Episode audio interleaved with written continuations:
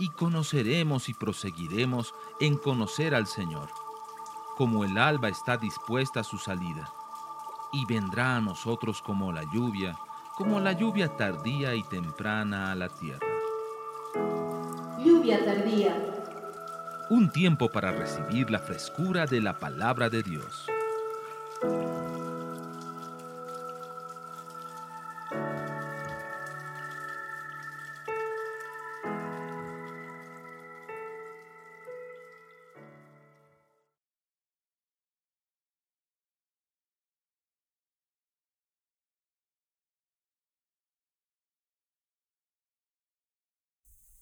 San Juan capítulo 8. El Señor es bueno. Versículo 44. Escuchen por favor. Jesús dice a los fariseos, los que tienen su Biblia, leanlo conmigo simultáneamente. Vosotros sois de vuestro padre el diablo y los deseos de vuestro padre que queréis, queréis hacer. Él ha sido homicida desde el principio y no ha permanecido en la verdad porque no hay verdad en él. Cuando habla mentira, de suyo habla, porque es mentiroso y padre de mentira. Quiero leer una vez más, por favor, con ustedes. Vosotros sois de vuestro padre el diablo, y los deseos de vuestro padre queréis hacer. Él ha sido homicida desde el principio y no ha permanecido en la verdad, porque no hay verdad en él. Cuando habla mentira, de suyo habla, porque es mentiroso y padre de mentira. Este versículo, hermanos, el Señor me lo reveló en Chile. Yo había leído muchas veces este pasaje, es más, memorizamos cuando pasábamos clases de la Biblia con nuestra hermana Fe, ella nos hizo memorizar este verso hace 19 años atrás, yo me acuerdo todavía, pero no había entendido algo. Hay unas características que el Señor aquí habla del diablo muy interesantes. Le quiero pedir que atienda la segunda parte del versículo. Dice, Él ha sido homicida desde el principio. Y lo que viene a continuación es más interesante. Dice, y no ha permanecido en la verdad. ¿Por qué? Porque no hay verdad en Él. Cuando habla mentira, de suyo habla, porque es mentiroso y padre de mentira. Si usted a usted le piden definir al diablo en una palabra, la mejor palabra para definirlo es mentiroso. Es más, la palabra diablo significa mentiroso. Ahora, cuando usted le dice a alguien mentiroso, le dice diablo. Y si usted no ha visto al diablo, usted está diciendo algo muy grueso. El diablo es alguien demasiado feo para que compare una persona con él. Pero mire, no voy a hablar de eso, sino de esto. Por años, Satanás ha trabajado en medio de la gente de muchas maneras. Él tiene una gama de recursos. Él tiene una maleta de donde saca muchas cosas que él utiliza. Nuestra imagen del diablo ese tipo con sus cuernos y su trinche no es real. Él es un ángel que cayó de la presencia del Señor. Su nombre originalmente era Luzbel, que significa el que emite luz. Probablemente el único que superaba en brillo y esplendor a él era Dios. Era hermosísimo y precioso y no creo que muchas de esas características hayan cambiado porque Dios no quita lo que él da aunque no permanezcamos en Él. El punto vital es de que Satanás desde el principio trabajó con mentiras. Me explico. Lo primero, Él se mintió a sí mismo. Él creyó en su corazón que podía tomar el lugar de Dios. Yo no sé si usted ha conocido gente que se ha creído mentiras, pero es terrible cuando alguien se ha creído una mentira. Puede ser hasta clínico, puede ser patológico. Uno puede vivir una mentira, es impresionante. La gente tiende a creerse mentiras, pero no las de afuera. Las mentiras más feas son las de adentro y en un momento hablaré de eso. Cuando Él decide tomar el trono de Dios, Él hace algo. Habla con los ángeles que Él tenía cerca y les miente y los convence para que se unan y destruyan a este tirano, que según Él era Dios. Y esta gente, estos seres espirituales, le siguen. En un testimonio de una liberación, una hermana le pregunta al demonio, ¿por qué tú seguiste al diablo? Y la respuesta de este demonio fue, Él nos mintió. Yo no sé qué habrá utilizado él para convencerlos. Pero si ustedes se ponen a pensar, alguien que ve a Dios y lo ve como Él es, tiene que no ser cuerdo para pensar que puede tomar su lugar. Si nosotros que no vemos a Dios cara a cara, tenemos temor de Él, ¿cómo alguien que lo miraba puede pensar eso? ¿Me está siguiendo? Ahí hay engaño. El primer grupo de gente engañada o de seres engañados en este caso fueron un tercio de los ángeles. La segunda persona que fue engañada fue Eva. Eva creció en un ambiente ideal. Eva no sabía lo que es la palabra necesidad. No sabía lo que es la palabra dolor, muerte o sufrimiento ni enfermedad. Eva creció en un lugar utópico en este tiempo, utópico. No había mejor clima espiritual que el que Eva tenía, Eva y Adán. Y se van a dar cuenta, no voy a revisar ese pasaje, esa parte ustedes la conocen muy bien. Satanás con unas cuantas palabras seduce la mente de la mujer y la de Adán y les miente. No van a morir. Y ellos creyeron. Su pecado fue haberle creído. Por eso es que el Señor no descarga su ira contra ellos, sino contra el que motivó el engaño. Busque Génesis 3. Al Señor, el Señor más bien no castiga a Adán y Eva. Usted ve eso como un castigo. No es un castigo. El hecho de que Él muera no era castigo de Dios. La palabra decía, el que peca, muere. O sea, la consecuencia natural fue esa. ¿Me está siguiendo? Yo quiero que vea otra parte de la palabra. Versículo 14. Y Jehová Dios 3.14 dijo a la serpiente, o sea, al diablo, por cuanto esto hiciste, maldita serás entre todas las bestias. El Señor no maldice al hombre. Y entre todos los animales del campo, sobre tu pecho andarás y, ¿qué dice? Polvo comerás todos los días de tu vida. ¿Qué es eso del polvo comerás? En otra parte de la palabra dice, cuando vean que hay un lugar donde no hay ni un hijo de paz, dense la vuelta, sacudan el polvo de sus pies y salgan. Y les puedo asegurar que ese día, en el día del juicio, habrá más misericordia para Sodoma y Gomorra que para esa casa. Polvo. ¿De qué está hablando? Interesante. ¿De dónde fue tomado el hombre? Del polvo de la tierra. Ahora, ¿qué somos nosotros? Un químico, un anatomista químico, podría desglosarnos en agua, casi setenta y tantos por ciento, minerales, y polvo. Si usted ve la caja después de unos 30 años de alguien que murió, usted va a encontrar polvo. Ahora, lo que hacía que el polvo, Adán, sea superior, no era el polvo, era el Espíritu de Dios que habitaba en él. Y sopló aliento de vida. Lo que lo hizo superior a él, a todo lo creado más bien, era el espíritu de vida que había en él. Porque después de eso, Adán solo es esto, polvo. ¿Y qué es lo que come el diablo? Polvo. A ver. Espíritu, alma y cuerpo. Esos somos todos. Si una persona no conoce al Señor, su espíritu está adormecido, su alma está en muerte y su cuerpo va a morir también.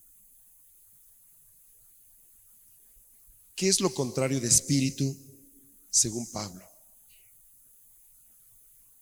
Carne, exacto, carnales, les dice. ¿Y qué es carnal? Un carnal es una persona que no se guía por el espíritu. Puede ser cristiana, pero es carnal. La carne no es otra cosa que polvo. ¿Qué es lo que come Satanás? Las obras de la carne. O sea, por ejemplo, cuando uno se emborracha, lo que Satanás come es eso, es el pecado, eso él lo alimenta a él. Él vive dentro de la gente. Y así como tú tienes que comer, Él debe comer. Él come, se alimenta también. Pero ¿qué come el diablo?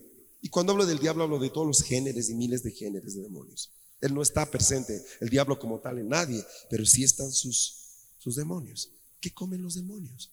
Comen las obras de la carne que nosotros hacemos. O sea, mientras más peque una persona, más fuerte es el demonio que está en él. ¿Y quién alimenta ese demonio? La misma persona. ¿Está siguiendo? Ahora, uno no tiene que tener un pecado terrible, un vicio, algo tremendo para decir estoy endemoniado. Le explico. Satanás es homicida desde el principio y padre de mentiras. Bien, le voy a, le voy a revelar un velo. Le voy a quitar un velo más bien. Usted hoy día puede encontrar una llave para que nunca más el enemigo lo venza. Escúchame. El diablo empieza a trabajar apenas un bebé está en el vientre. El diablo busca entrar en la vida de la gente. Así como el Espíritu Santo entró en Juan cuando él estaba en el vientre y él tenía seis meses y saltó el bebé un demonio entra en un bebé desde antes de que él pueda nacer. ¿Y qué puertas puede abrir? ¿Qué culpa tiene un bebé? Usted me dirá. Ninguna. ¿Quién tiene derecho sobre el bebé? ¿El papá o la mamá? ¿Quién abre las puertas para el diablo? Los padres. ¿Cómo pueden hacer eso? Obviamente nadie lo hace en su sano juicio. Pero una experiencia de tristeza, por ejemplo, durante el embarazo, la cercanía de perder al bebé, porque hay, físicamente hay un problema. El temor o el abandono del padre cuando la mamá está gestando. Eh, todos los problemas que la mamá podría tener cuando está con el bebé. Considere una cosa, el bebé y la mamá son una sola persona. Comen lo mismo ambos. Si la mamá está contenta, el bebé está pateando alegre. Si está triste, el bebé está quitito.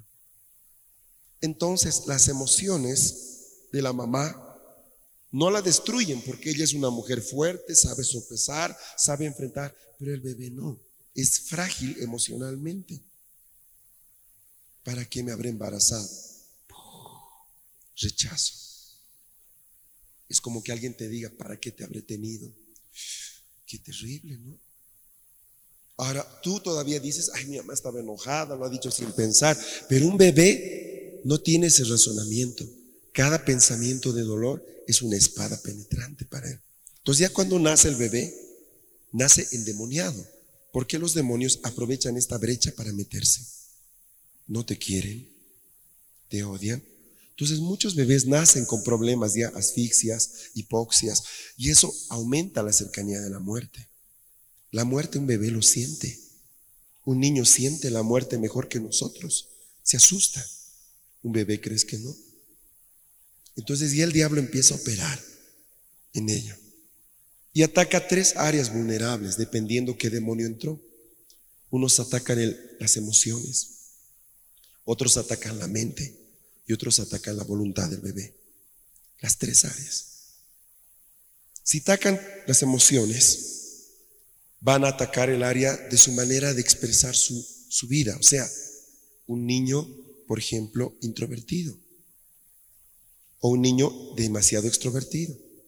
Un niño que tiende una profunda necesidad de afecto. Hay mucha gente de la edad de ustedes que daría cualquier cosa por ser amado. Y uno dice conscientemente, a mí me aman, yo estoy bien. No, hay una necesidad profunda en el alma y uno puede verlo.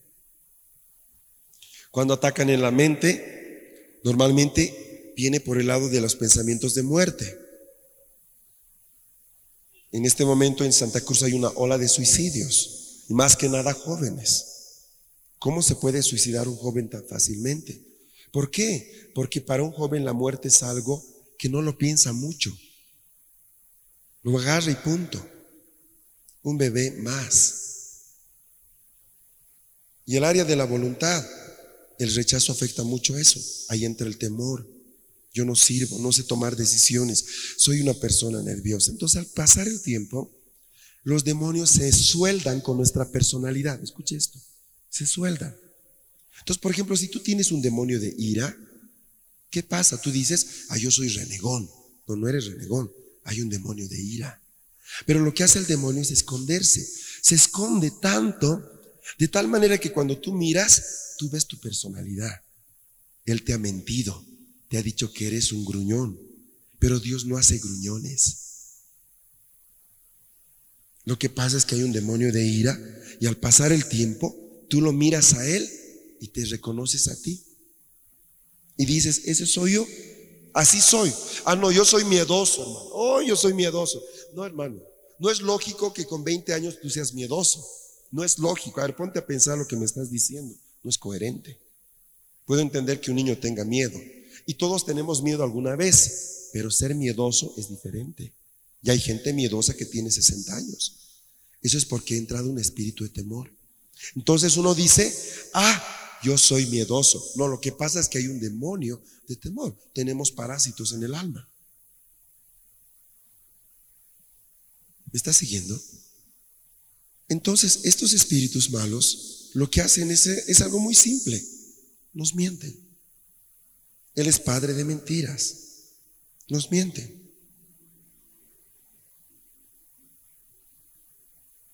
Algo impresionante que me contaba un intercesor allá fue respecto a una enfermedad. ¿Usted sabe que las enfermedades son mentiras del diablo?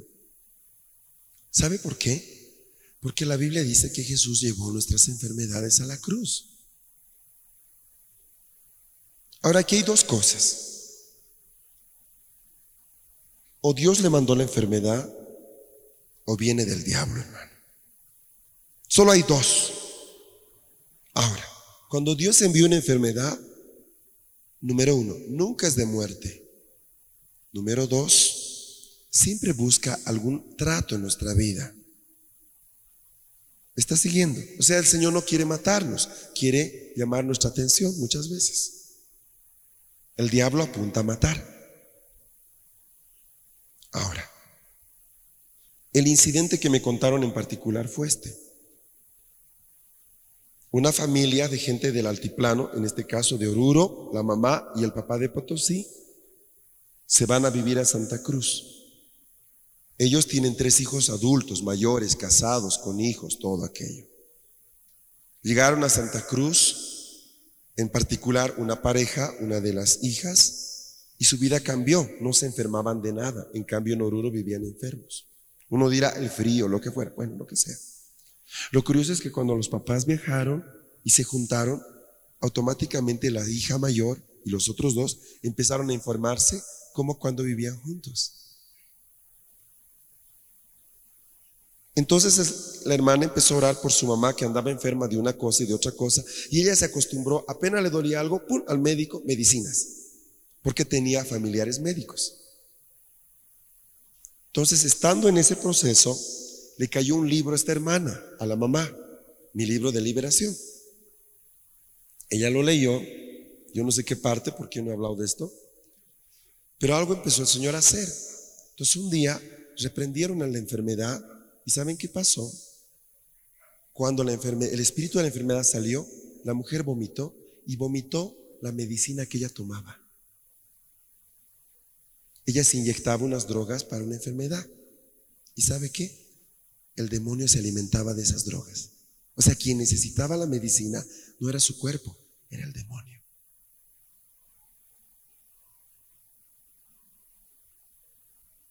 Y durante toda su vida ella pensaba de que ella estaba enferma y necesitaba esa medicina. ¿Quién necesitaba eso? ¿Quién necesita las drogas? Hay demonios drogadictos, ustedes sabían. Hay demonios que tienen adicción a la nicotina no de veras. Entonces, cuando entran a una vida, hacen, se alimentan pues de eso. Y en el proceso matan el cuerpo del inquilino, ¿no? O del dueño de casa en este caso. ¿Me están siguiendo? Entonces, cuando Jesús se enfrentaba a la enfermedad es bien interesante, porque Jesús no veía el síntoma, veía la causa. Hermanos, el Señor nos ha creado en esta tierra para ser gente sana, sana. Muchas veces el Señor ya tiene un plan para nosotros. Bueno, siempre. La Biblia dice, mi embrión vio. El Señor dice que ha preparado obras antes de que nazcamos. Pero esas obras también las conoce el diablo. Entonces usted va a ver algo. Las más grandes personas de la Biblia trataron de ser asesinados de niños. Moisés, José, David fue perseguido cuando tenía 15 años, lo querían matar. Jesús. ¿Por qué? Porque el diablo sabía lo que esta persona iba a hacer. El diablo trató de matarme a mí, me enfermó muchísimo. Por años. Porque él sabe que yo voy a hacer una obra muy especial para Dios. Y eso es para cada uno. Entonces a veces uno tiene un hijo enfermizo que se enferma de todo. ¿No será de que Dios tiene un plan muy especial para él o ella y el diablo ha decidido matarlo? Y tú estás combatiendo con lo que el diablo come. Le estás fortaleciendo con las medicinas que le das, lo estás fortaleciendo. Porque es un espíritu de enfermedad. ¿Y quién necesita el espíritu de enfermedad? Medicinas, medicinas, medicinas.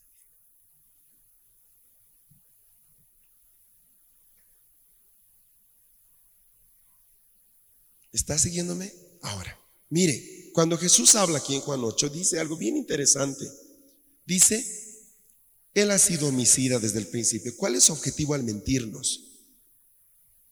Matarnos.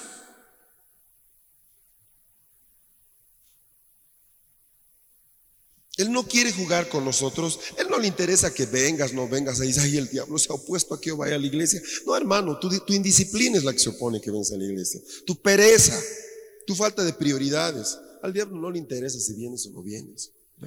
¿Tú crees que está preocupándose? Ay, vino a la iglesia, qué terrible. Y ahora, uy, estoy fregado, vino a la iglesia. O sea, no es eso.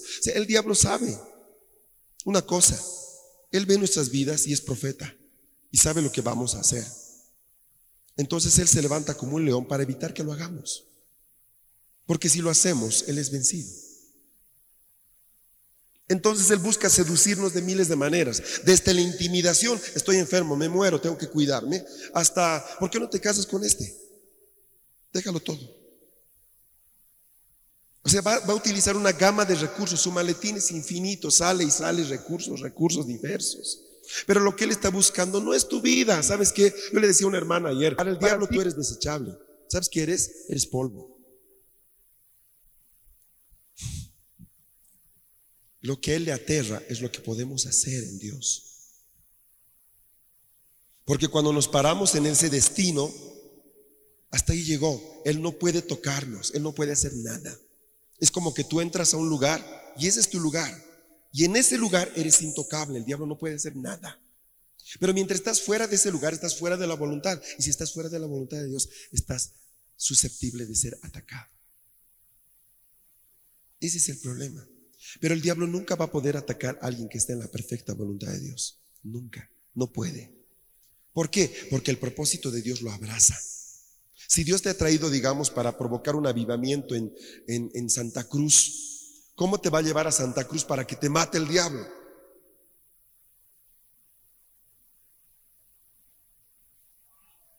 ¿Se da cuenta lo que le estoy diciendo? Es ridículo.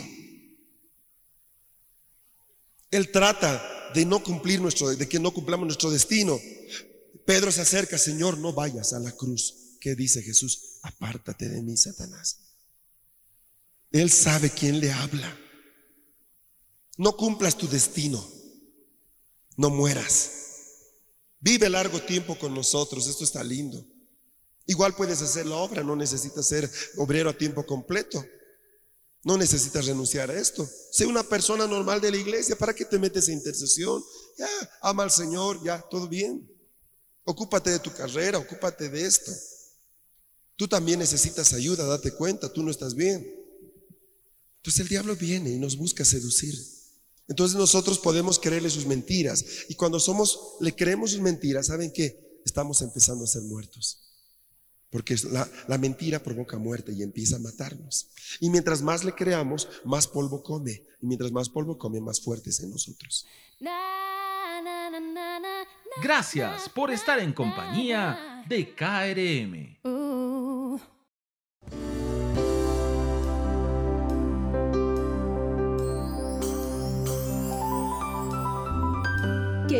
Querigma Radio. Querigma Radio. Desarrollando temas esenciales para una vida cristiana normal. Porque la, la, mentira provoca muerte y empieza a matarnos. Y mientras más le creamos, más polvo come. Y mientras más polvo come, más fuerte es en nosotros.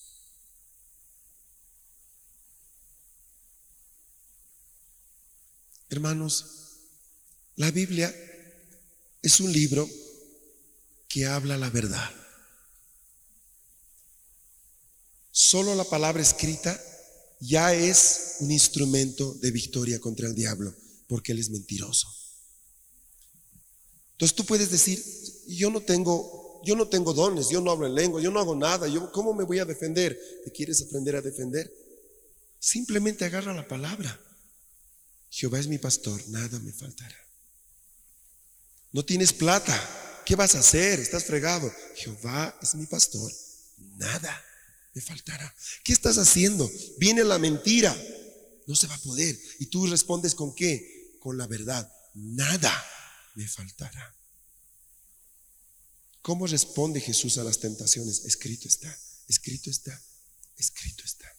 ¿Con qué le defiende? Se defiende con poder. Vete, Satanás, te reprendo con el poder que tengo. No. Escrito está. El diablo solo puede operar en la oscuridad. Ahora, ¿qué está pasando en la policía, por ejemplo? ¿Usted cree que los carabineros reciencito habían sido corruptos? Usted sabe que el problema de los carabineros era un secreto a gritos.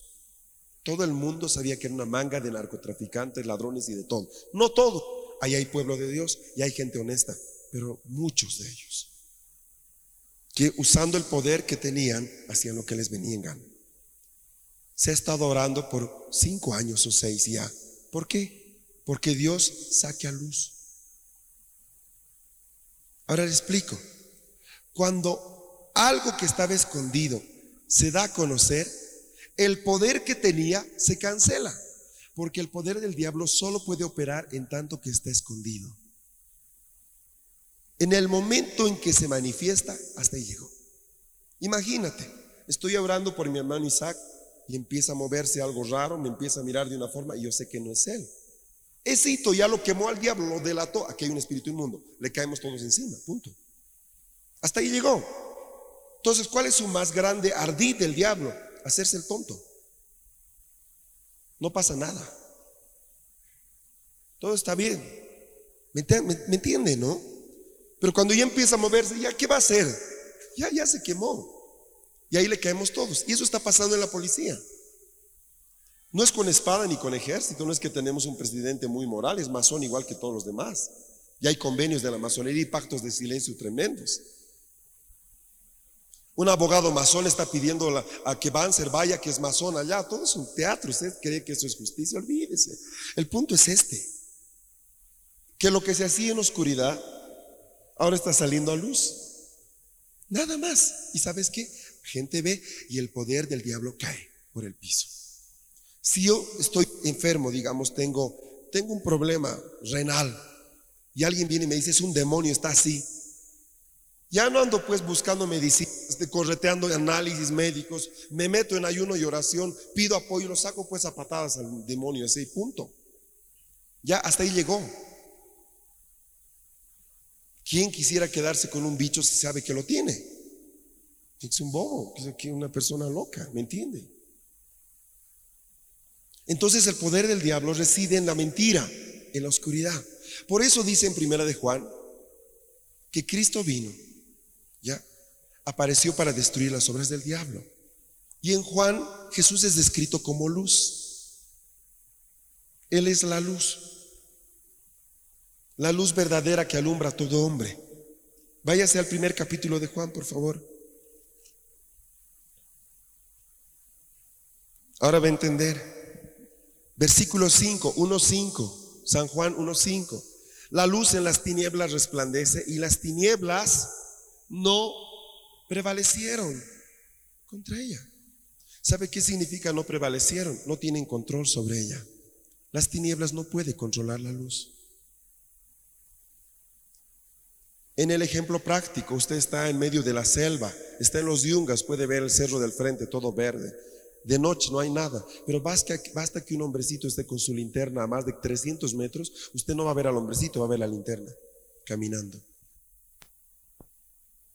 Si usted no conoce mucho del Señor, si tiene un poquito de luz, ya está en camino de vencer. A veces uno dice, ay hermano, orámelo.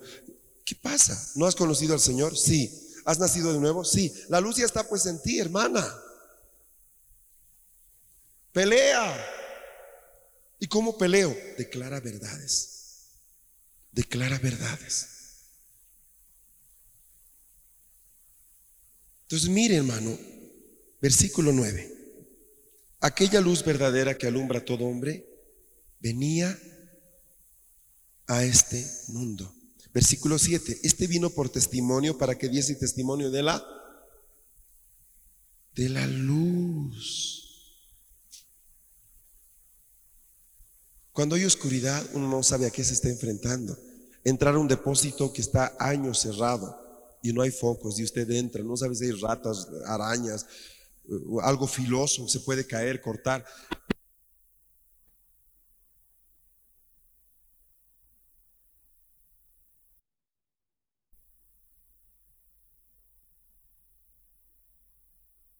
La oscuridad provoca temor. ¿Sabe por qué? ¿Sabe por qué los niños tienen miedo a la oscuridad?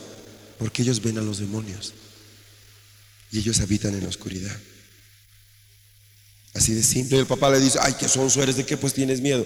Sabes, tengo miedo de que tengo un padre tan cuadrado que no mira lo que yo miro. Aquí hay un bicho. De eso tengo miedo. que no se da cuenta que necesito ayuda. O sea, el miedo es algo muy real para los niños. Hay espíritus de temor. En el capítulo 3 sigue hablando nuestro Señor.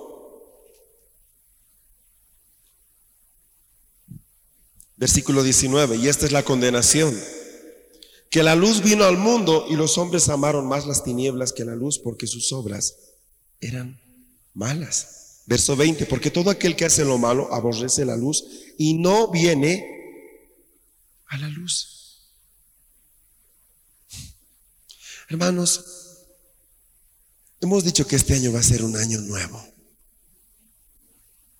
Va a ser un año de conquistas. ¿Saben? Siento decirles esto. A muchos el diablo ya les ha robado demasiado. Así ya les ha robado muchísimo. Y hace un rato yo paré la alabanza justo en la canción que quería. Al campo del diablo entré para tomar lo que él me robó. Hay mucha gente aquí que ha perdido sus maridos. El diablo lo robó. Hay gente que perdió parte de su infancia. El diablo la robó. Hay gente que ha perdido dinero, su trabajo de años. El diablo lo robó. Hay gente que ha perdido hijos que no nos oyen, que nos odian. El diablo lo robó. ¿Qué está esperando para ponerse de pie algún rato y darle al diablo lo que se merece? ¿Qué más tiene que hacer él? O sea, ¿qué más debe hacer para que nosotros nos paremos? nos enferma, nos postra en cama, nos dice cuándo venir a la reunión, cuándo no, nos dice dónde viajar, dónde no viajar, porque maneja nuestra plata. ¿Cuánto podemos tolerar? Somos hijos de luz. El diablo no tiene poder sobre nosotros. ¿Qué más tiene que hacer él? ¿Tú crees que Dios te quitó tu marido?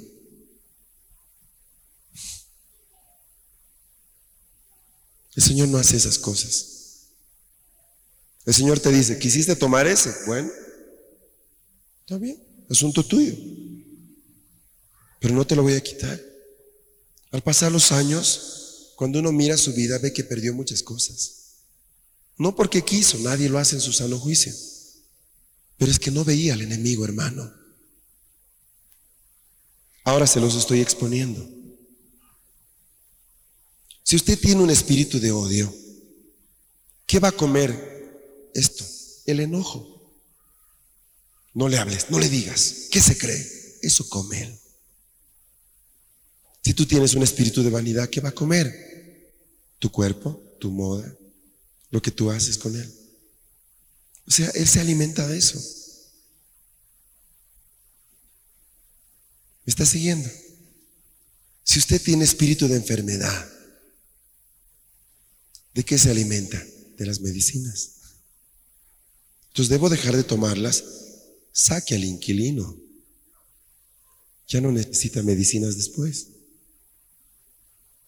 Hemos estado con un hermano venezolano que el Señor le dio un riñón nuevo, lo tenía colapsado, un pulmón nuevo, lo tenía cristalizado, tres cuartos de hígado, lo tenía hecho pomada, y el corazón con una tremenda arritmia. Él era drogadicto. Él está casado con una hermana, tiene una pareja, pareja cristiana y ellos son líderes de una iglesia ahora. Su esposa es boliviana, hija de embajadores, gente de muy linda familia. Si vale decir eso. Pero sabe que yo veía cómo el diablo trató de matar a este hombre. Pero el Señor contra todo pronóstico médico. Los médicos le han dicho, vaya a su casa y muérase tranquilo. No se puede hacer nada. Su pulmón va a colapsar en dos o tres días. Disfrute su familia. Él fue, dobló rodillas y le dijo, bueno, ya he escuchado lo que el diablo quiere conmigo. Quiero escucharte a ti. El año pasado, hace unos meses, fue a Miami donde esos mismos médicos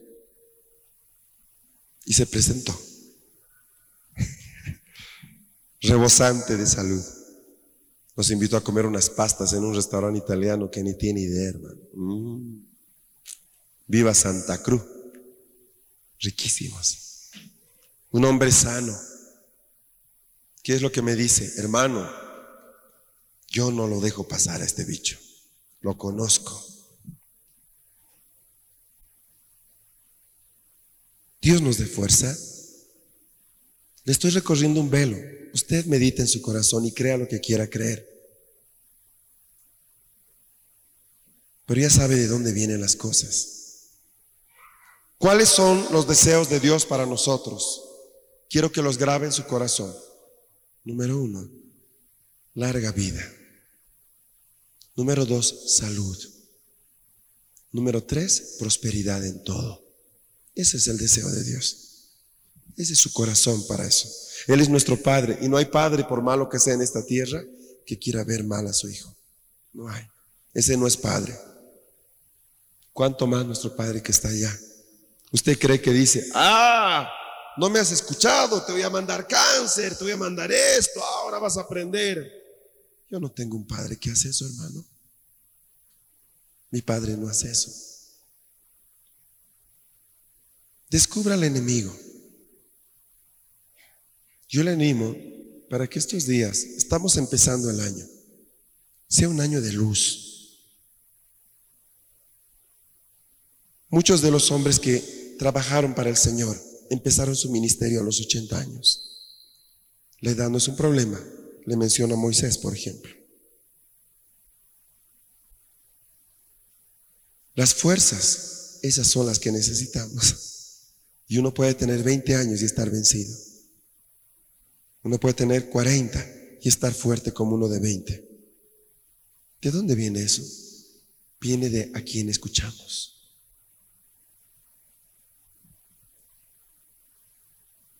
Haga algo.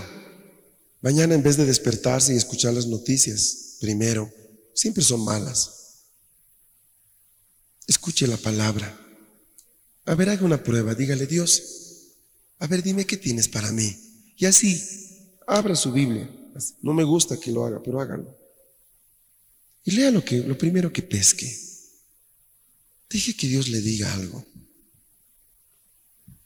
Por favor, deje de ver a sus hijos como gente enfermiza. Usted los va a volver más enfermos. El propósito es de Dios, es que ellos sean sanos. Pero es que mi hijo se ha enfermado mucho. Pues sería bueno que le preguntes, ¿por qué? Al Señor. Puede haber un ministerio muy poderoso ahí atrás. Y tú estás alimentando al otro lado en vez de ponerte de rodillas y reprender.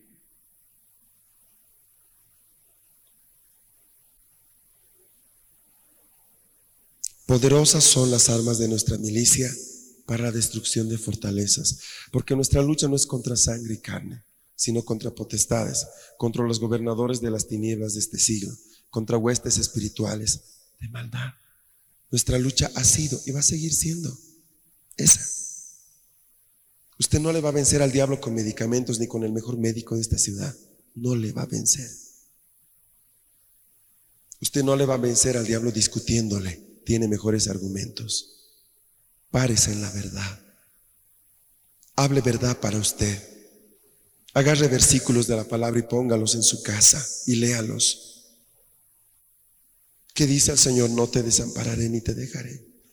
Aunque tu madre y tu padre te deje, yo no te dejaré. ¿Cómo le va a creer el diablo? ¿Cómo le puede creer es una persona y decir estoy deprimido porque me siento solo? ¿Cómo puede una persona convencerse de su soledad?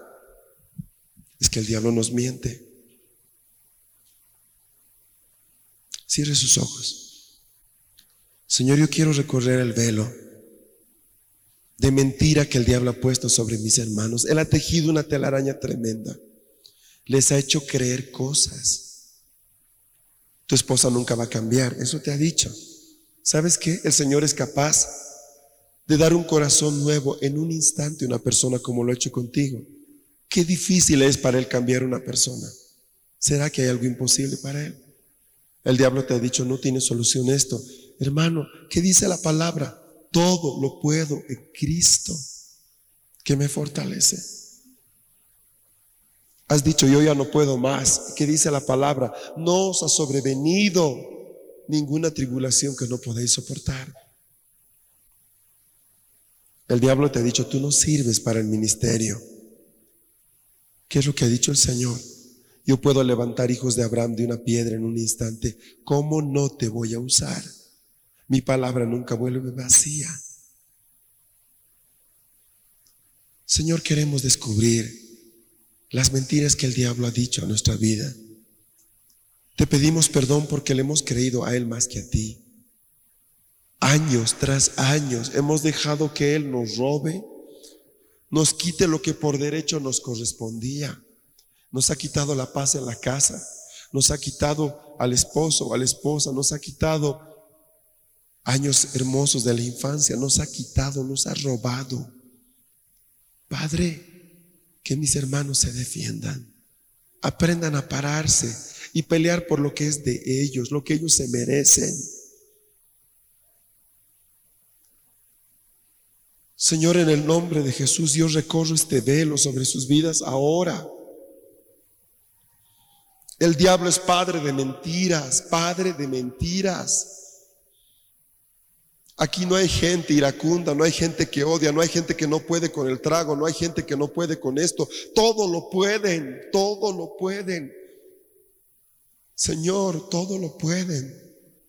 Pero el enemigo los ha convencido a muchos que no pueden. Yo hago caer esa mentira en esta hora porque declaro, para tus hijos nada es imposible, todo está al alcance de su mano y todo lo pueden. Todo, Señor. No hay nada que tus llamados no hagan ni puedan vivir, Señor. Señor, yo te pido porque mis hermanos cambien su seguridad del medicamento a la oración, que cambien la posología y reprendan la enfermedad, Señor. Porque no es tu voluntad que nosotros dependamos de drogas y de médicos y que de nuestro dinero se vaya para ellos, Señor. No es tu voluntad esa, no la es, Señor. Y si hay algo que debemos aprender de esta enfermedad, enséñanos, Señor. Pero no nos ates a la enfermedad. Señor, yo declaro en este momento que tú has llevado nuestras enfermedades en tu cuerpo a la cruz. Tú has muerto no solo para salvarnos, has muerto para que seamos sanos. Tú tienes larga vida para tus hijos. Señor, yo te pido que mis hermanos peleen por lo que les pertenece. Peleen por la paz de su familia, peleen por sus hijos, sus nietos, peleen, pero no contra ellos, peleen contra el que está detrás. Que se pongan de rodillas y les diga, suelta a mi hijo, suelta mi dinero, suelta mi salud. Ahora yo te desconozco, ahora te acabo de identificar y sé que estás detrás de todo esto. Yo te echo fuera. Señor, que entiendan, tiene autoridad en tu nombre. Padre, no queremos darle más polvo a esta serpiente. No la vamos a alimentar más. No vamos a alimentarla más, Señor. Yo te pido que hables con estos santos, Señor, en este día. Este ejército de guerreros, Señor. Ejército probado, Señor, que ha mostrado su paciencia y su tenacidad al pasar los años, Señor. Padre, tú tienes propósitos preciosos para ellos, Señor. Que el enemigo ha querido robar, Señor. Señor, yo expongo al diablo como padre de mentiras en sus vidas en este instante, Señor. Y declaro que toda mentira que él ha puesto ahora sale a luz, Señor. Y mis hermanos son quitados sus velos de sus ojos y van a ver actuar al diablo en sus vidas a partir de este momento para que lo puedan reprender y echar fuera. Van a ver quién es el autor, el que opera y el que manipula, Señor. Dios, amado Señor, que sea tiempo de libertar al cautivo, que seamos una congregación sana espiritualmente y físicamente. Que seamos conocidos porque no dependemos de medicinas ni de hombres. Que dependemos de ti. Padre, ayúdanos a ver el propósito que hay en nuestros hijos si están pasando por enfermedad. Que veamos sus ministerios, para que peleemos por sus ministerios, Señor para que nos pongamos en la brecha y digamos, tú eres profeta, hijo, tú eres profeta, hija, el Altísimo te ha escogido y ahora yo vengo en contra de toda estrategia del diablo que quiere destruirte. No te va a tocar. Soy tu padre, soy tu madre, doy mi vida por ti. Yo pongo como escudo mi corazón. Tú no vas a tocarlo, espíritu inmundo de enfermedad. Yo te echo fuera. El propósito de mi padre se va a cumplir en mi hijo. Lo declaro, lo profetizo y lo creo. Señor, danos tus ojos para ver esto.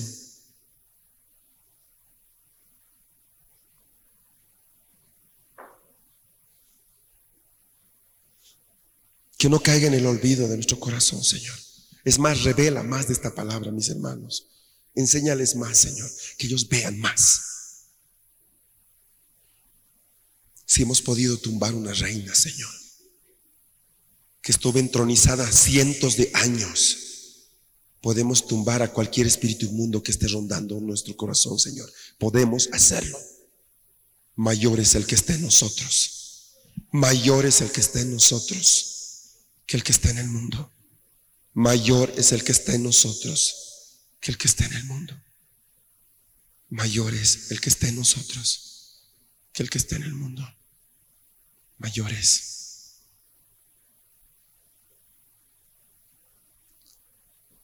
La palabra dice, mis hermanos, que por fe nosotros decimos las cosas que no son como si fueran. ¿Cuántas veces he preguntado a ustedes, ¿y qué es de tu esposo? ¿Qué es de tu padre? Ah, ellos son de corazón duro. Eso es mentira. La voluntad de Dios es que toda tu casa sea salva. Pero ¿qué debo decir entonces? Di, Él tiene un corazón por el Señor. Solo que Él no se da cuenta todavía. Esa es la verdad. No hay persona en esta tierra que no quiera la salvación. Y si no la ve, esa es la cosa, es que no la ve. Y nosotros los atamos más, a Él no quiere venir ni va a venir. Él no puede. Es que Él es así o Él es así. No, Él no es nada. Él es un necesitado de Dios. Yo voy a hablar verdad. Él es un hijo del Señor. Ninguno de mi casa se va a perder. Yo no he traído hijos para que sean siervos del diablo. Mis hijos son generación de Jehová. Pero no quiere venir a la iglesia, no me importa que venga a la iglesia. Hay muchos que vienen, igual no son de Dios. Son generación de Jehová. Mi vientre puede orar usted como mujer. Mi vientre no va a dar a luz hijos del diablo. Mi vientre da a luz hijos de Dios. Sois nueva simiente. Ni uno solo se pierde. Yo no me he casado con un, con un demonio. No lo conocía cuando me casé al Señor. Pero así como Él puede jalarme hacia el lado del mal, yo puedo jalarlo hacia la luz. Y mayor es la luz. No hay marido que no se quiera convertir. La luz es más fuerte. La luz es más fuerte. No hay padre que no se quiera convertir. Es que Él es católico. El problema es ese, lo quieres hacer protestante y mi Dios no es protestante. Yo quiero presentarle a su Padre, no quiero presentarle a un Dios protestante. Es que usted no lo conoce, gracias a Dios, pero Dios sí lo conoce. Dios lo conoce. Hable positivamente. Por fe las cosas llamamos que no son como si fueran. ¿Cómo estás? Estoy bien, hermano. Estoy bien. El diablo no va a sacar de mi boca ni una queja. Esa es la verdad de Dios. Haga guerra en su casa. Póngase a leer en voz alta.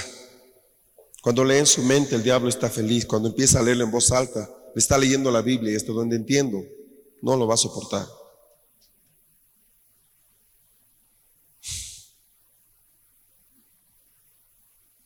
El Señor está con nosotros, hermanos.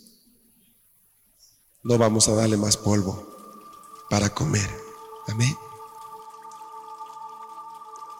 Este fue tu programa Lluvia tardía. Recibiendo la frescura de la palabra de Dios.